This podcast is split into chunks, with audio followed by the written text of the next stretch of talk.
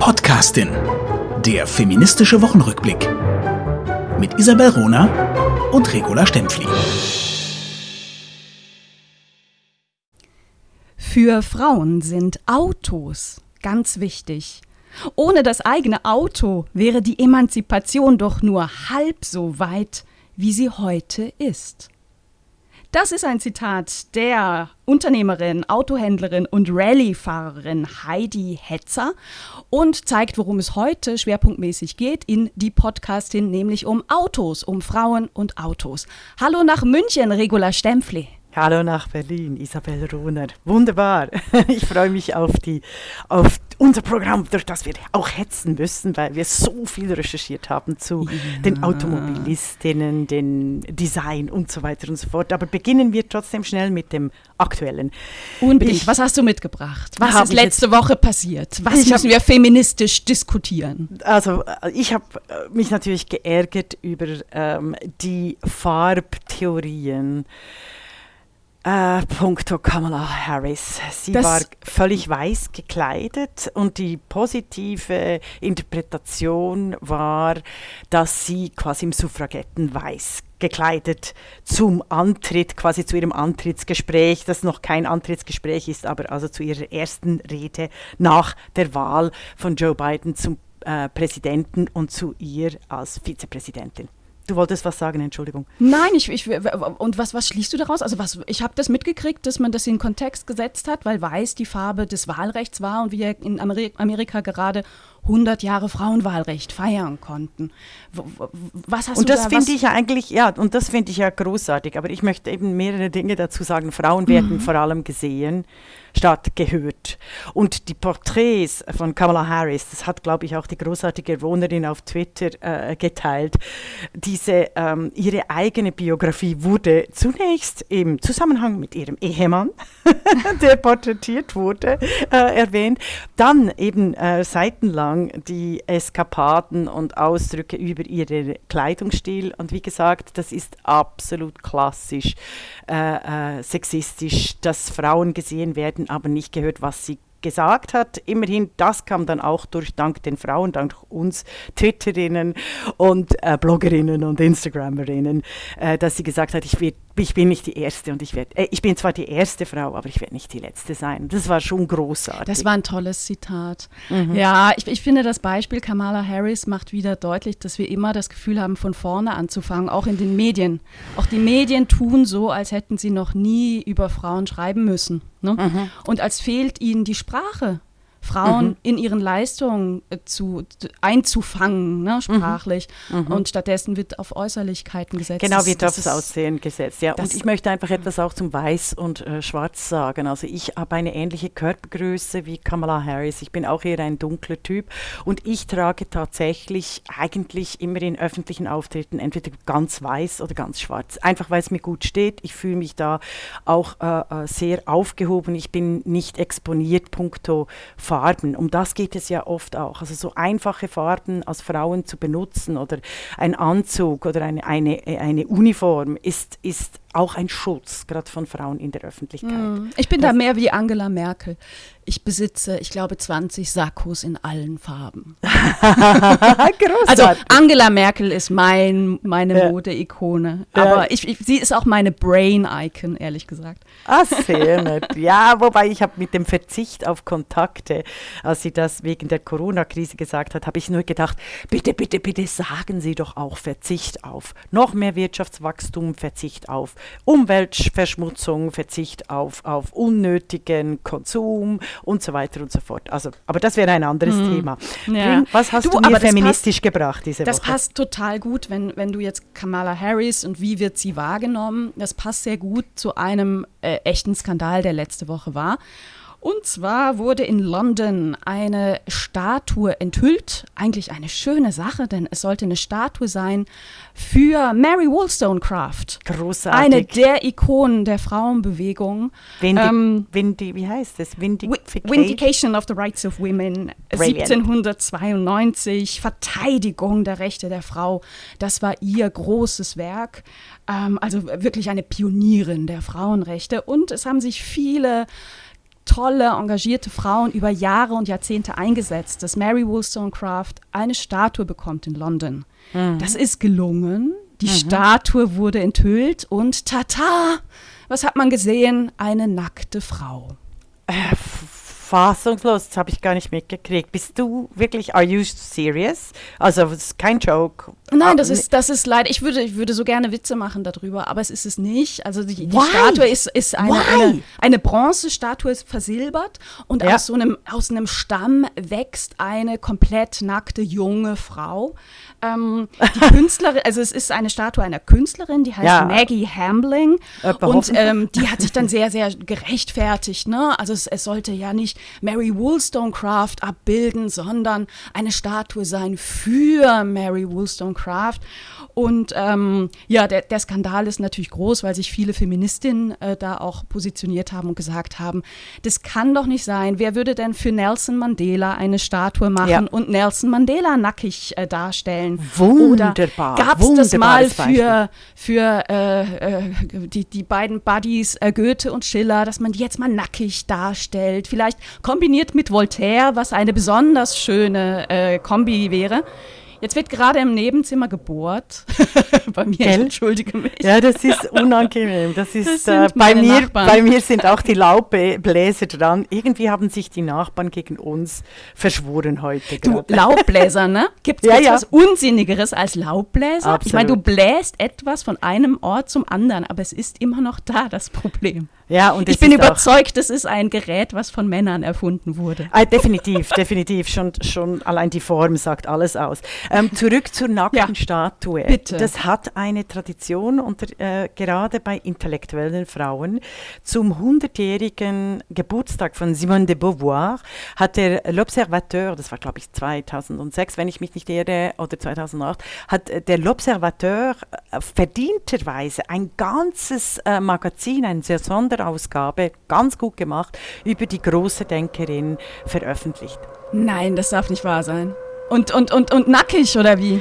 Und das Titelbild war, ich höre eben einfach den Bohrer hinten es dran. Tut mir so leid. Und das, ja, und das Titelbild hinten dran, äh, und das Titelbild war Simone de Beauvoir nackt und von hinten. Also das einzige Bild, wie äh, Simone de wo Simone de Beauvoir nackt und von hinten, ein wunderschönes Bild von ihrem äh, damaligen Liebhaber Algren äh, geschossen.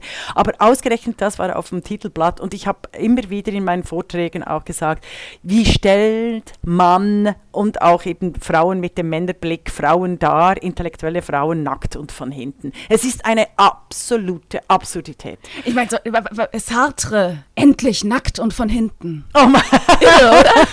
Also, du hast immer wunderbare, du hast immer wunderbare Konters. Ich bin viel zu wenig schnell. Nein, aber, aber weißt du, ich, aber ich, ich, ich greife mir an den Kopf. Wann mhm. fangen wir endlich an zu begreifen, dass wir die Art und Weise, wie wir Frauen inszenieren oder, oder mhm. reduzieren, mhm. so niemals machen würden bei Männern. Und mhm. sobald wir diese Erkenntnis haben, zeigt es doch, dass es auch bei Frauen nicht okay ist. Mhm. Absolut, da kommt mir eben auch äh, äh, in den Sinn wegen dieser äh, Farbtheorie, das Alter als Krise auch dargestellt bei Frauen. Ich finde das furchtbar. Ich würde wirklich allen Frauen empfehlen, nicht mehr vom Alter als Krise zu sprechen. Und äh, da ist mir aufgefallen wegen dieser Farbtheorie und eben auch die Frage, ob Kamala Harris jetzt eine Perücke trägt oder ihre Haare färbt. Und da ist, das ist so unfassbar dumm, oder? Da wird auch in den deutschen Feuilletons darüber sinniert, ah, was kaschiert sie jetzt? Und das Alter eben, also wenn man die, wenn die Frau die Haare färbt, äh, gilt es als übertünchen, kaschieren, verstecken und so tun, als wäre man jung. Leute, ich renne seit einem Jahr wieder jeden Tag mindestens fünf Kilometer. Ich habe äh, meinen Körper völlig umgestaltet ist es jetzt so, dass ich quasi mein, äh, mich kaschiere, also mein dickliches, gemütliches Oma selbst kaschiere. also weißt du, das ist ja genau dasselbe, oder? Es sollen doch alle oh Menschen ihre Haare schneiden, wachsen lassen, Perücken tragen, äh, rasieren, färben und egal zu welchem Alter. Und ich, ich finde, auch da haben Frauen eine Schere im Kopf und das ist äh, sehr, sehr unangenehm. Ja, nicht nur Frauen. Ne? Also ich finde, die Macht der Medien, die darf man da auch, ja, ja. auch nicht unterschätzen. Ja. Und die ganzen Redaktionen, wo, wo zum Teil auch Journalisten und Journalistinnen versuchen, anders zu berichten über, über Frauen und wo dann die Chefredakteure meistens mhm. sagen, nee, das interessiert aber unsere Leserinnen nicht. Ne? Also daran, wir, müssen daran arbeiten, wir müssen kritischer sein, wir müssen das auch mhm. zurückmelden, dass es mhm. nicht in Ordnung ist. Genau, und mit der Statue umgehen, äh, Mary Wollstonecraft, dass man da tatsächlich äh, interveniert. Also es wäre vielleicht auch gut, eine Studie zu machen, der des Kunst, also des Kunstgremiums, das das ausgewählt hat, oder? Also ausgerechnet. Mm. Und, und die Künstlerin selber, also die wird ja auch verheizt. Oder? Also wenn es eine junge Künstlerin ist, dann ist es besonders tragisch, weil die werden einfach verheizt. Das ist auch bei jungen Redakteurinnen immer so, die auf äh, ältere äh, Frauen angesetzt werden. Das ist so ein klassisches Spiel, Frauen gegen Frauen auszuspielen. Oder? Ähm, und da müssen wir vielleicht noch recherchieren. Hast du sonst mm. noch was? Ich, ich möchte noch zwei Sätze sagen. Ja, also gerne. was diese Statue ja auch so typisch macht, ist, dass diese Argumentation, ja, es zeigt ja nicht Mary Wollstonecraft, sondern es soll, sondern es soll eben alle Frauen zeigen. Mm. Also warum, wenn man denn eine Statue macht, warum äh, entscheiden wir uns als Gesellschaft denn nicht, Frauen genauso als Individualitäten sichtbar mhm. zu machen in ihren Leistungen? Warum muss denn eine Statue direkt für alle Frauen sein? Großartig. Niemand käme auf die Idee, eine, eine Statue, äh, ich bleibe jetzt bei Schiller, weil er hier auf dem Gendarmenmarkt in Berlin steht, ähm, dass das eine Statue für alle Männer sein müsse. Also mhm. es ist doch wirklich, wirklich absurd.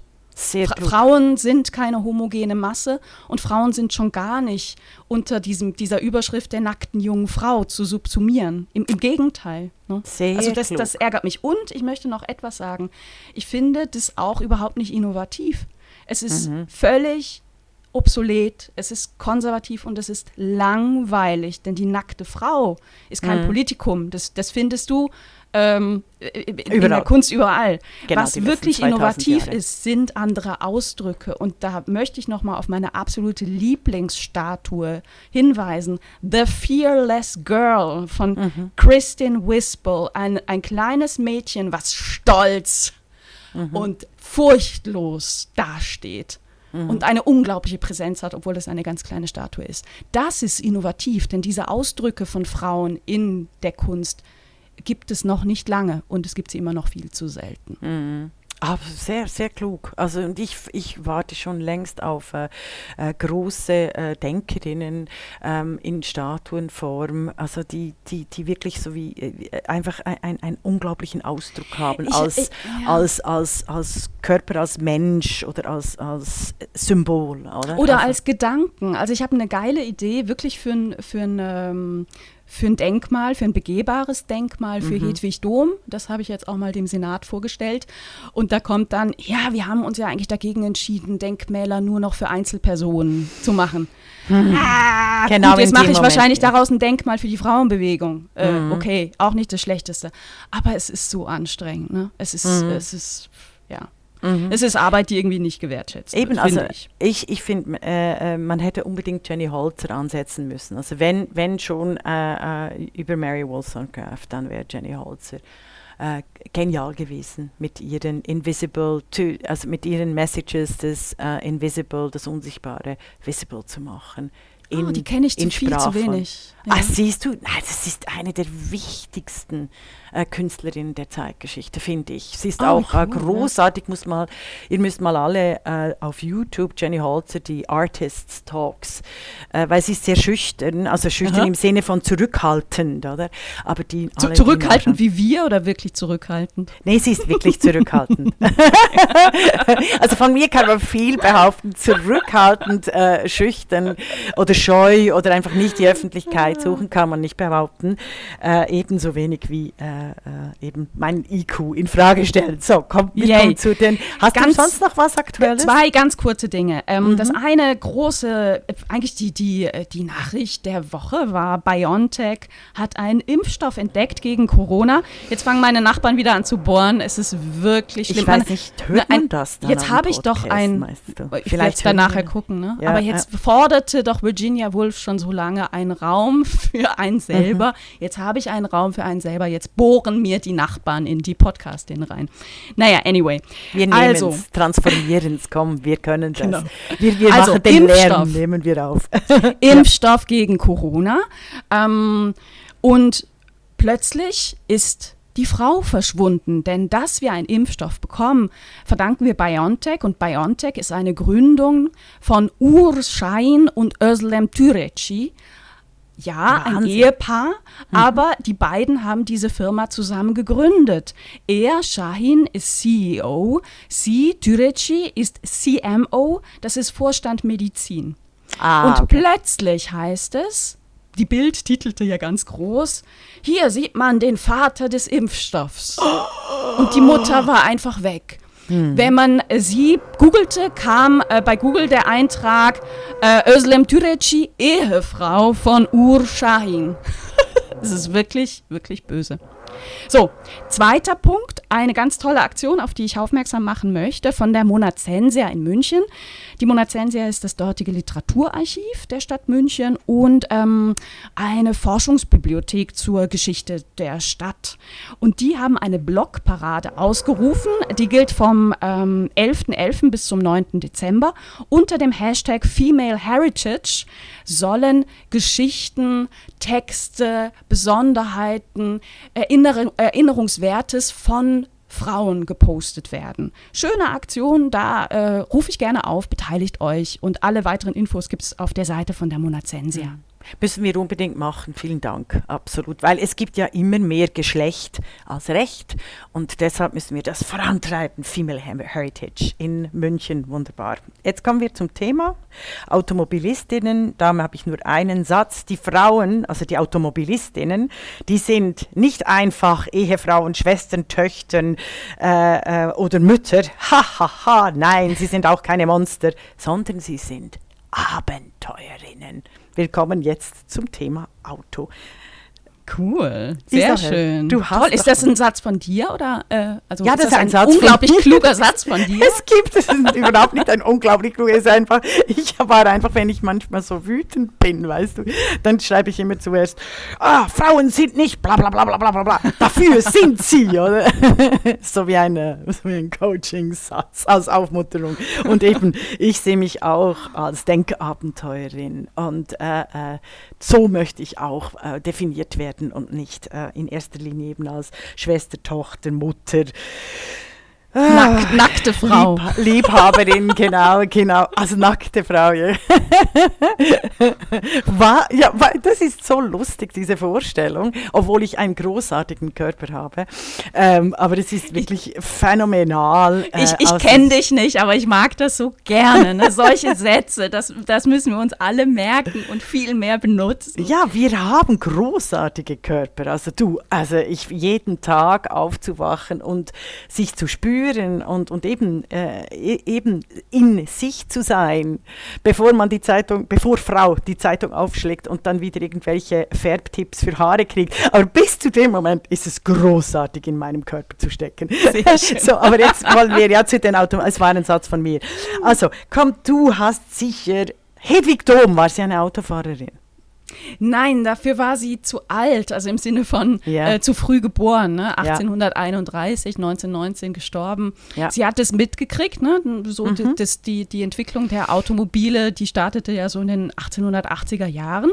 Das hat sie natürlich mitbekommen, aber sie selber hatte, hatte kein Auto. Also die, mhm. die, die Massenproduktion kam ja auch dann erst Anfang des 20. Jahrhunderts. Und ich muss sagen, auch meine geliebte Hannah Arendt war keine äh, große Autofahrerin. Also da können wir, da können wir nicht dienen mit Vorbildern, weil ich bist, bin ja eine, eine, eine, passionierte Autofahrerin. Ah, ja. ich wollte gerade ja. fragen. Absolut, absolut. Aber wir kommen dann noch bei den Geschlechtsspezifischen. ich bin leider auch geschlechtsspezifisch dort. Äh, für mich ist äh, das Auto nicht, äh, die Ästhetik steht da nicht im Vordergrund oder das, das Machotum, sondern für mich ist es tatsächlich ein Gebrauchsgegenstand, der aber mit unglaublich geiler Musik gefüllt wird. Und dieses Gefühl am Steuer zu setzen und stundenlang über Land zu fahren, fahren mit, mit der besten Musik. Ich hatte die teuerste Stereoanlage in meinem, in meinem Familienauto.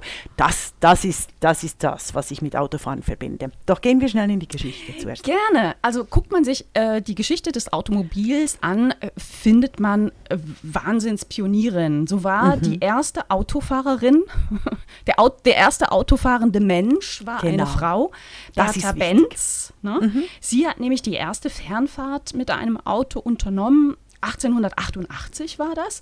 Sie ist 106 Kilometer gefahren, eine Strecke von ähm, Mannheim nach Pforzheim, mit so einem dreirädrigen Motorwagen, der in seiner Optik noch sehr an eine Kutsche erinnerte. Das mhm. war das erste Auto, was die, was die Firma Benz ähm, damals entwickelt hat.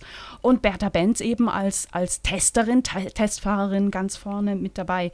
Was mich sehr beeindruckt hat, also, was eigentlich logisch ist, aber trotzdem eine schöne Anekdote. Ähm, Damals gab es natürlich, weil es vorher keine Autos gab, auch keine Tankstellen. Das heißt, wo hat sie dann den Treibstoff ah. hergekriegt? Sie musste zu Apotheken fahren. Das ist, finde ich, können wir uns auch mal wieder vor Augen führen, ne? wie, wie, mhm. kompliziert das war. Dann ähm, auch die erste Weltumfahrung mit einem Auto hat eine Frau unternommen, nämlich Claire Norris Dinnes. Mhm. Ähm, sie um, umrundete, äh, das, die, die, ganze Fahrt dauerte zwei Jahre, über zwei Jahre. Von 1927 bis 1929 unternahm sie äh, dieses Abenteuer. Und äh, sie ist ganz spannend, denn sie kommt aus einer ähm, sehr großbürgerlichen oder so großindustriellen Familie und ähm, wurde erstmal die Sekretärin ihres Vaters. Und als der dann gestorben ist, hat sie angefangen mit Mitte 20 Autorennen zu fahren. Hm. So nach dem Ersten Weltkrieg ähm, war, das, war, war das etwas, was, was auch bei Frauen äh, durchaus en üblich vogue. war. Also es, mhm. es, gab, es gab Autorennen von Frauen gegen Frauen, aber es gab auch einfach Autorennen von Menschen gegen Menschen und da hat Claire Norris äh, teilgenommen und hat ähm, innerhalb kürzester Zeit 17 Rennen gegen Männer auch äh, gewonnen und war die erfolgreichste Rennfahrerin Europas. Hm. Und eine kleine Anekdote noch, auch das erste Knöllchen, der erste Strafzettel, der ging auf die Kappe einer Frau, habe ja, ich gelesen. Habe ich auch gelesen. Ja. ja? ja. Der Herzogin Anne d'Uzès, die äh, wurde 1898 gebüßt weil sie statt 12 km/h 15 km/h fuhr in Frankreich. Fand ich ganz, ganz knuffelig. Also wir haben eine stolze Tradition und Geschichte von, mhm. von Autofahrerinnen, von mhm. Rennfahrerinnen. Was eigentlich unsere These bestätigt, dass es eine große Aufbruchwelle gab vor dem Zweiten Weltkrieg und dass der, der, vor allem auch der Zweite Weltkrieg einen wahnsinnigen Triumph der Geschlechtertrennung gebracht hat, der bis heute andauert. Mhm. Vor allem auch in der Geschichtsschreibung äh, über das Automobil und äh, gerade auch in Deutschland. Also ich habe natürlich hier einen Spezialgruß an die große Schriftstellerin, zeitgenössische Schriftstellerin und Freundin Anne Siegel mit dem Aufruf, sie soll jetzt endlich ein Buch über Erika Mann schreiben. Sie ist die Autorin von Wo die wilden Frauen wohnen über Island. Auch ein Buch müssen wir alle kaufen, also über zeitgenössische Frauen. Aber sie ist auch eine große Erika Mann-Kennerin. Und eben, ich komme zu meiner Lieblingsautofahrerin Erika Mann. Sie, die Ikone der Sachlichkeit, leidenschaftliche. Und die Urenkelin von Hedwig Dom. Ja, da wollte ich dich nachher fragen. Lass mich so, jetzt aber okay. zuerst mal sie als, als Unabhängige darstellen. Ja. Erika Mann, eben die Ikone der Sachlichkeit, leidenschaftliche leidenschaftliche Autofahrerin. Sie gewinnt den 10.000 Kilometer langen Autorallye durch Südeuropa 1931. Sie ist begnadete Politcomedian, Kriegsreporterin, Schriftstellerin, dann auch Archivarin und Volksrednerin. Mit 22 Jahren, 1927, fährt sie mit ihrem Bruder von Rotterdam nach, sie fährt, sehr verehrte Damen und Herren, von Rotterdam nach Amerika, Japan, Korea, China und Russland. Ist es nicht fantastisch? Und sie ist eine, die auch immer viel zu schnell fuhr, glücklicherweise äh, äh, hat sie alle Unfälle äh, überlebt, also weil das ist ja auch etwas mit den Pionierinnen, die sind tatsächlich auch in Autounfällen gestorben. Josef Roth, der große Schriftsteller, liebte Erika Mann für ihre Art und vor allem auch für ihren Mut als Antifaschistin. Er schrieb ihr, sie machen zehnmal mehr gegen die Barbarei als alle wir Schriftsteller zusammen. Also Ach, sie, sie, ist es auch, die in Deutschland die missratene Familie erkennt, die die besten Familienmitglieder ermordet hat. Sie hat das mhm. auch mit solcher einer Analogie erzählt. Sie wurde als Genie und wird bis heute eigentlich verkannt. Wie viele Frauen, die nach ihrem großen Lebenswerk erkennen müssen, dass sie doch unsichtbar gemacht werden. Sie wird zum Beispiel als Volksrednerin auf Wikipedia dargestellt oder eben über ihre berühmte äh, Verwandtschaft Bullshit. Oder? Also Erika Mann ist ein eigener Mensch. Sie ist zwar die, die Enkelin äh, von Hedwig Dom, Ur. aber Ur. Uh, ah, Urenkelin, ja. Ähm, dazu kommen wir noch, aber recht machen kann Erika Mann es bis heute weder den, in der Geschichte der Weimardeutschen, der Nazideutschen oder der Nachkriegsdeutschen.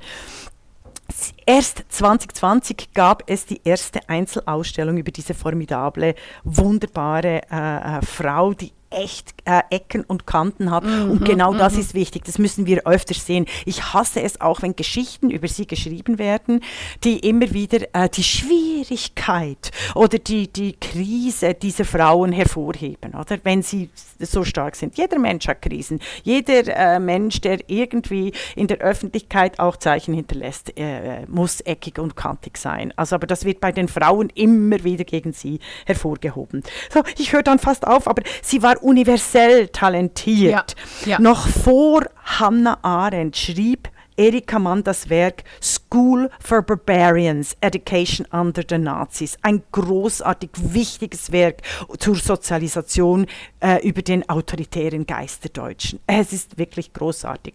Also, und dann kommt, äh, äh, trifft sie auch die andere geniale. Universalgenie, eine Schweizerin, die yeah. Annemarie Schwarzenbach, Schwarzenbach, die auch sehr, sehr äh, äh oft missinterpretiert wird.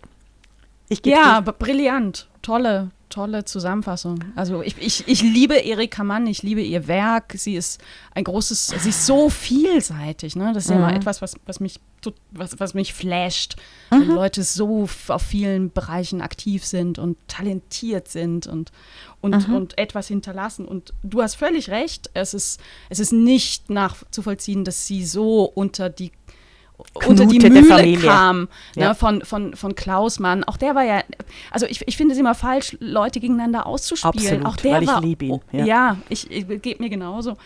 Ähm, und also, ah, soll ich da jetzt eine These draus bauen? Ähm, ich finde es nicht schlecht äh, und auch nicht falsch, Leute in Kontext ihrer Ver Verwandtschaft zu setzen, denn, denn sie kommen eben wo, irgendwo her, ne? Mhm. Wichtig finde ich nur zu hinterfragen, gerade bei Erika Mann ist da, glaube ich, ein gutes Beispiel. Ähm, sie, sie war prominenter als ihr Bruder zu Lebzeiten. Lag auch mhm. daran, dass sie schlicht und ergreifend länger lebte als ihr Bruder, der sich umgebracht hat. Mhm. Na, und sie hat, sie hat mehr, mehr hinterlassen, äh, eigentlich. Und, und trotzdem ähm, erinnert sich eben unsere männlich geprägte Literaturwissenschaft an ihn. Ne? Mhm. Und das ist eher, das, das Problem ist hier eher die patriarchale Erinnerungsstruktur als die Verwandtschaft an sich. Also, genau, auch die Beziehung zwischen den äh, Geschwistern. Also ich, ich werde es nie vergessen, ich hatte mal einen Vortrag im Buddenbrock-Haus in Lübeck, ne? Mhm. also dem, dem, dem äh, Haus der Familie von, von Thomas Mann, eingeladen, äh, weil eben äh, Thomas Mann sich in die stolze Familie der Doms herein, hineingeheiratet hat, ja. ne? durch seine Ehe mit Katja. Mhm. Ähm, äh, und, und der Moderator, ein, ein, guter Freund von mir, Gerd Bührmann, hat das anmoderiert. Also der, Raum war voll im Buddenbrockhaus ne, und hat das anmoderiert. Heute geht es um die Familie Mann. Also sie kennen, sie kennen bestimmt alle, also die, diese Verwandtschaft. Ne? Sie haben vielleicht schon mal gehört von Golo Mann oder Klaus Mann und Erika Mann und natürlich Hedwig Pringsheim. Und heute geht es aber um die wirklich bekannteste Gestalt in diesem Familienmann-Universum, nämlich Hedwig Dom. Und alle waren total konsterniert, weil er eben den bösen Namen Thomas Mann nicht gesagt hat. Und das war so lustig, weil, weil man kann eben Geschichte anders erzählen. Ne? Mhm. Und darum geht es auch, wenn wir an, an Frauen erinnern. Mhm. Und absolut, also und bei den Automobilistinnen, was wir natürlich extrem hervorheben müssen, es waren die reichen und auch äh, bürgerlichen Frauen, die die Freiheit via Automobil, also die Freiheit der Mobilität, die Freiheit, die mit dem Auto verbunden ist, nämlich eine ganz andere Kleidung zu schaffen, über das haben mm. wir nämlich noch nicht mm. geredet. Die neue dass Frau. Du ne? nicht, ne? Ja, die neue Frau, eben die neue Sachlichkeit und die mm. neue Frau, die keine langen Kleider tragen kann, wenn sie Auto fährt oder Pilotin ist. Und die dann äh, äh die, diese Reithose, die ein unglaubliches Skandalon darstellte, also quasi bis in die Nachkriegszeit, die, die hosentragenden Frauen, äh, die sie initiiert haben. Wir dürfen das natürlich immer wieder auch äh, unter einem Klassen- und einem positiven Klassenaspekt zeigen, dass die äh, wohlhabenden Frauen, die reichen Frauen, die anders als heute eine Kim Kardashian mit ihren Milliarden wirklich was Gescheites angestellt haben, nämlich die Emanzipation nicht nur ihrer Klasse, sondern aller Frauen vorangetrieben haben. Aber es waren reiche Frauen, das müssen wir Aber einfach hier festhalten unter den äh, Automobilistinnen. Ich sage das nur, weil die Annemarie Schwarzenbach von den äh, äh Männern, auch von Niklas Meinberg, den ich eigentlich sehr schätze, äh, äh, in seiner Kriegsbiografie über die furchtbare Familie Familie von Annemarie Schwarzenbach, von der sie sich auch äh, distanziert hat und immer wieder fertig gemacht wurde, aber sie auch äh, die Frauen auch auch eben gerne, gerade wegen dem Reichtum, darüber definiert werden. Und so die Genialität von einer unglaublich wohlhabenden Tochter, also un unglaublich, äh, unglaublich talentierten Tochter aus reichem Hause, oft auch niedergeschrieben wird. Also das ist quasi von mir als, als, ja, äh, als Schichtkind, als Unterschichtenkind ein Plädoyer dafür, ähm, äh, zu zeigen, äh, dass, dass wir dort einfach ein ganz anderes Bewusstsein entwickeln. Aber La Stempfle, jetzt komme ich doch mit einer These um die Ecke, weil mir fällt mhm. dieses Argument Argument, dieser Versuch der Entwertung von Leistungen von Frauen, wenn man denn schon mal über sie spricht, mm. total auf, dass dann gesagt wird, ja, aber sie war halt reich. Oder jetzt gerade bei Kamala Harris, mhm. äh, die Taz hat einen großen Artikel gebracht, ja, sie geht ja joggen, das ist ja total elitär. Die hat ja so ein Leistungsdenken. Ey, verdammte Axt, natürlich hat sie ein Leistungsdenken. Sie ist Vizepräsidentin baldige mm. der Vereinigten Staaten von Amerika. Na, niemand macht diese Karriere ohne Leistungsdenken und es ist es ist, es ist nichts Falsches, es ist mhm. keine, du, also wo, wo, kommen wir denn da jetzt hin, wenn Und wir anfangen, als, Frauen ja. zu entwerten, weil sie aus, äh, aus weil, besserem weil sie Hause aus, oder einfach ja, integriert oder, oder, sind quasi. Ja, also ja. Äh, äh, es erinnert mich ehrlich gesagt an ein äh, Interview, was ich mal, äh, also es wurde da nicht ausgestrahlt, lustigerweise, ähm, zu den Frauen in den 1920er Jahren. Da wurde ich gefragt, naja, also die neue Frau, waren denn alle Frauen damals neue Frauen? Mhm. Ich sage, natürlich nicht. Also, Natürlich nicht. Was denkt man denn bei den Jungs? Also meint ihr denn im Ernst, Ferdinand Lassalle, der große mhm. Begründer der Arbeiterbewegung, hätte diese, diese Leistung vollbringen können, wenn er nicht seidene Unterhosen getragen hätte? Also was glaubt ihr denn? Schönes Bild. Also auch Männer sind doch nicht, also, also mich stört es vehement, mhm. wenn man jetzt plötzlich anfängt, Frauen die Leistung abzusprechen, weil sie es vielleicht einfacher hatten als eine Arbeiterin heute oder im 19. Jahrhundert. Genau, und falsch. das ist ein falsches politisches Verständnis auch, um mit Hannah Arendt hier äh, äh, einzutreten. Ähm, die Freiheit kann nur geliebt werden, wenn die Notwendigkeit gedeckt ist. Das ist einer der absolut wichtigsten mm. Erkenntnisse zur Freiheit. Und mit Notwendigkeit ist ganz viel gemeint. Da ist eben auch gemeint, äh, äh, rollenfrei sich bewegen zu können. Und zu Kamala Harris und dem Joggen, ich als Joggerin, als Renn also ich sage es ja immer Rennerin, ich renne, renne, renne. Steinfri rennt, rennt, rennt. Oder eben Lola, äh, Lola rennt, aber das Rennen. Ähm, es hat natürlich auch mit Leistung zu tun, aber nicht nur. Wenn ich nicht rennen könnte, würde ich, glaube ich, mich selber verbrennen. Weil diese Energie, dass ich Energie habe, die geht tatsächlich über Geist und Körper. Und ich finde es, wenn Frauen das können, ihren Körper ähm, äh, so auch an die Grenzen bringen, dann ist es immer wieder ein, ein unglaublicher Kraftgewinn. Sowohl mm. quasi physisch mm. als, auch, als auch von der eigenen Freiheit her. Also mm. von dem her, ähm, ja, ja, du hast, du hast ja so recht. Noch du auch. Zu, noch schnell zu Annemarie Schwarzenbach. Ja, und mhm, bitte Twitterinnen, wir werden dann auch alles wieder ähm, ergänzen auf der äh, Homepage mit den, mit den Links zu den wichtigsten Archiven zu Frauen äh, und Automobilen. Noch zu Annemarie äh, Schwarzenbach wollte ich sagen, genau auch sie, diese Reisen.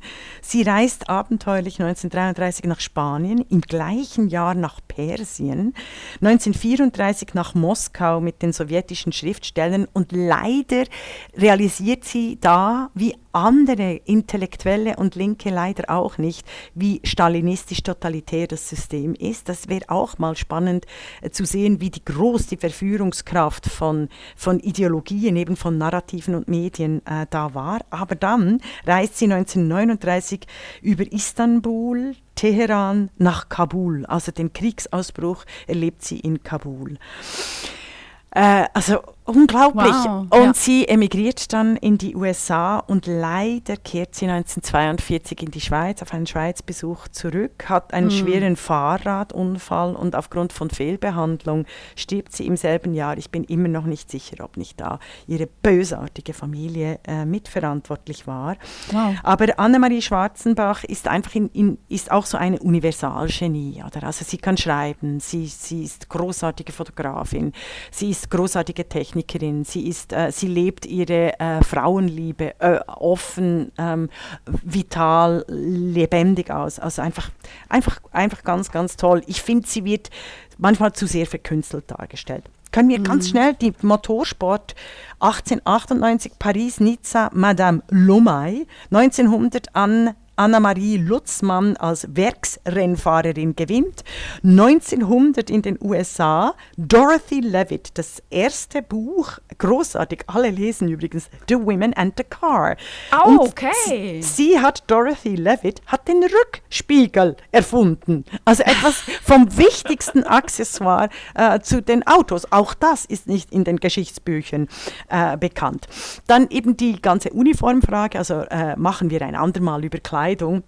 Aber diese Reithosen gibt es in der schweizerischen äh, Geschichte und in der deutschen Geschichte. Es gibt unglaubliche Briefkorrespondenzen zwischen den Generälen. Stell dir vor, sogar in Kriegszeiten, wo sie sich enervieren über die äh, Hosenbekleidung und Stiefelbekleidungen der Damen. Oh, also als hätten keine nicht, anderen Probleme, ne? Genau, als hätten sie nichts anderes zu tun. Aber das sieht, das sehen wir Frauen, wie mm. entscheidend selbst in Krisen und Kriegssituationen die Ordnung, die göttliche Ordnung der Geschlechter äh, mit allen Mitteln aufrechterhalten wird gegen die Wirklichkeit. Also wie eine Ideologie konzipiert und ein Narrativ weitergeführt wird gegen jede Wirklichkeit. Also wie wir es ja im Podcast immer wieder sehen. Wir mhm. graben so viele Frauen äh, aus, wir zeigen die Hunderten und Tausenden von Archiven weltweit und nach wie vor dominiert ein, ein Diktum, es gab äh, äh keine Komponistin, es gab keine Automobilistin, es gab keine Rennfahrerin, es gab keine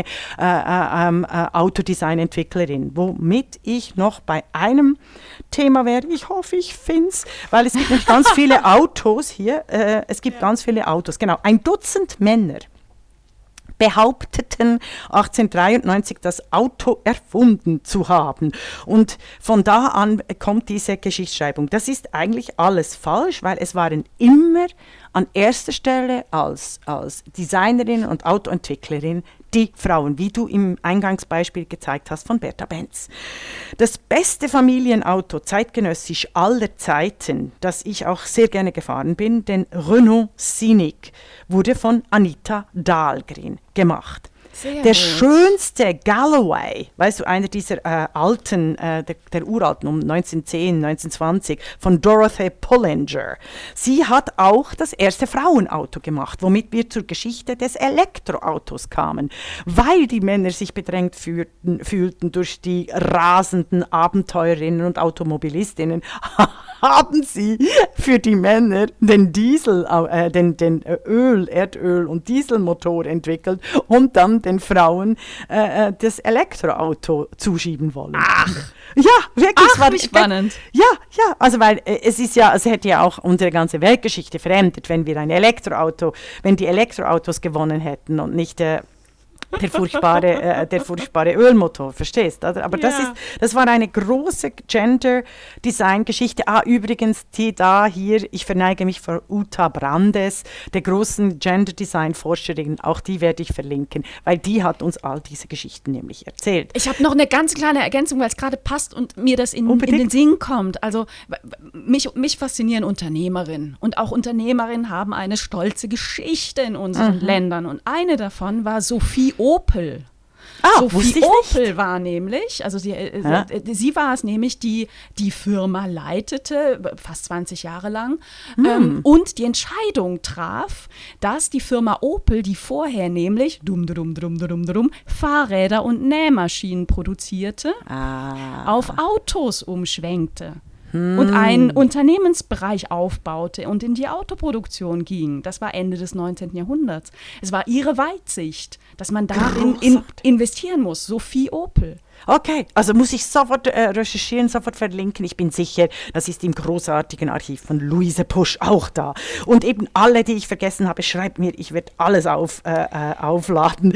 Dann, also wir werden alles auf die Podcast setzen. Dann, ich möchte aber noch, bitte noch, der Nash 600. Der geilste, das geilste Autodesign der 1940er Jahre. Nash 600 ist Helen Rother, yeah. Äh, die ihn äh, entwickelt hat. Dann der Cadillac. My dears. Der Cadillac. Niemand denkt an den Cadillac als an ein Frauenauto. Ähm, dabei hieß es immer, das haben die und das ist auch so klassisch, eben kollektiv. Also erfinden Frauen etwas, werden sie kollektiviert, haben die Damsels of Design, haben das äh, entwickelt. Also typisch verniedlicht. Oh Gott. Es gibt aber noch eben den Chrysler Pacifica heute, ist von Irina Zawadzki. Ah, no, das ist der alte. Und dann gibt es die neue, die neueste BMW-Kreation ist von Juliane Blasi und Nadia Arnaud. Also es gibt ganz viele Autodesignerinnen, Automobilistinnen, Abenteurerinnen. Ähm, und es ist, macht mich fassungslos, wie das Gender Marketing und die Gender Storytelling, äh, dieses äh, unerschöpfliche Reservat an äh, Design, Gender und Technik und, und wilden Frauen ähm, bis heute verdrängt. Hm, ja, ja, ja. Ich würde gerne noch eine, eine politische äh, nochmal Note reinbringen, eine andere. Mhm. Und zwar wieder mal eine rechtliche. Bis 1958 durften Frauen keinen Führerschein machen, es sei denn, sie brachten eine schriftliche ähm, Verfügung ihres Vaters oder ihres Ehemannes mit. Wie eine bitte? Erlaubnis bis, bis, 19, bis 1958 in Deutschland. Und da, das ist ein oh. wichtiger Punkt, ne? Äh, natürlich. Ähm, denn, denn, also die, diese, diese, diese, diese Entscheidung, es gibt jetzt ein neues Fahrutensil, aber dafür braucht man eine Fahrerlaubnis, die wurde schon ganz früh getroffen. Ähm, aber durch diese Erschwernis für Frauen war es kein Wunder, dass 1929 ähm, da gab es ja schon die industrielle äh, Produktion von Autos, mhm. lediglich 4% der Frauen einen Führerschein hatten. Und 1966 waren es ähm, ein bisschen mehr als 20 Prozent. Also mhm. ein immenses rechtliches Erschwernis für Frauen. Warum? Weil ein Auto bedeutet, mobil zu sein, unabhängig zu sein, selber zu entscheiden, wo ich jetzt hingehe. Wir reden über eine Zeit, wo die, die Ausstattung der öffentlichen Verkehrsmittel jetzt noch nicht so wirklich fortgeschritten war. Ne? Also normalerweise bewegten sich Leute eben nicht groß. Ne? Oder mhm. sie brauchten sehr lange, um sich zu bewegen. Und da war die, das Auto natürlich auch ein, ein Riesenerfolg. Ich sage mit Blick auf die Schweiz auch immer, jetzt kriege ich bestimmt wieder böse Briefe, ähm, die Erfindung des Autos hat die Inzestrate in den Tälern sehr nach unten geschraubt. Ne? Also Mobilität macht auch etwas äh, ja. mit, mit, mit, Gesellschaften. Und das ist etwas, was, was, was man Frauen vorenthalten wollte, ne? ganz mhm. gezielt. Und bis heute. Also, also ich bin fassungslos. Wusste ich nicht. Wusste ja. ich als Historikerin, die doch äh, das Gefühl hat, sie wisse wahnsinnig viel, ähm, äh, also sich dort über, überschätzt, ähm, äh, dass ich mit Schrecken feststellen musste, dass meine Mutter ähm, äh, meinen Vater offensichtlich für eine Fahrerlaubnis äh, fragen musste. Äh, sie hatte ein schweres Motorrad. Also, und offensichtlich auch ähm, meine, die, die alten Tanten, die alle begeistert begeisterte Motorradfahrerin waren. Ja, also ja. wirklich heavy, heavy women. heavy story. Ich habe auch noch was äh, Politisches. Google mhm. Maps behauptet, Liebling, ja. ja, unser Liebling, Google Maps, wurde erfunden, so die Männer, äh, also selber die, die, die äh, Innovatoren, die das selber so äh, deklariert haben, weil sie endlich aufhören wollten, dass sie nach einem dass sie nach dem Weg fragen mussten. Weil nach einem Weg fragen, nach der uh, the direction, to ask the direction, sorry, ich kann nicht mehr Deutsch. Ähm, es gilt als unterwürfig, uh, nach dem Weg zu fragen. Das ist Frauensache. Das war die Argumentation uh, für Google Maps zu erfinden. Wahnsinn. Und dann die deutschen Ingenieure, die vorher die Philips On-Board Navigation für den BMW entwickelt haben, wollten und mussten unbedingt dem Computer eine Männerstimme geben und sie haben das zu Protokoll gegeben, weshalb sie hielten noch 1996 fest, dass Männer nicht von Frauen die Richtung vorgegeben haben wollten. Ja, toll. Ja, super. Aber jetzt herzlichen Dank. Die Podcasting, ah. die Podcasting zeigt, will show you the direction. Es gibt noch ein riesen, riesen Fundgrube an ja. Absolut. Ich möchte zwei Bücher noch nennen, ganz kurz mhm. am Ende. Das eine äh, von der wunderbaren Sharon Adler. Sie ist die Chefin, Redakteurin von Aviva Berlin, diesem feministischen Online-Magazin, was ich allen äh, sehr, sehr empfehlen möchte.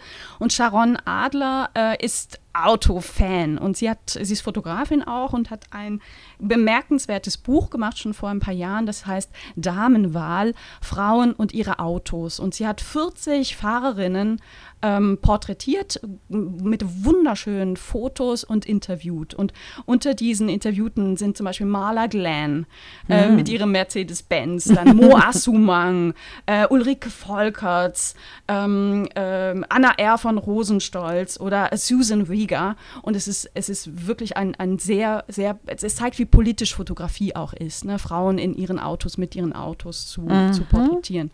Ein zweites Wunderbar. Buch möchte ich einmal nennen, weil es ist von Moi von mir. ähm, Unbedingt, ja. Also hab, äh, wir sind hab, unsere Werke auch, das ist ganz wichtig. Ich habe zwei Bände rausgegeben mit Zitaten von Frauen, auch schon vor ein paar Jahren zusammen mit Andreas Franken. Also ich arbeite auch mit Männern, sehr, mhm. sehr gut.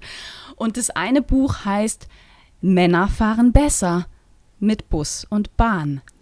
Kluge Frauen über Männer, Autos und andere Accessoires. Also eine, eine wilde Zitatesammlung ähm, mit, mit Zitaten von Frauen. Und wenn du erlaubst, würde ich mit einem Zitat enden. Unbedingt, da freue ich mich. Was ich wusste gar nicht eben, dass das, der Band, das ist so geil, der Titel. Also ich bin, ich bin entzückt, das wird eine ganz, ganz gute Woche wieder.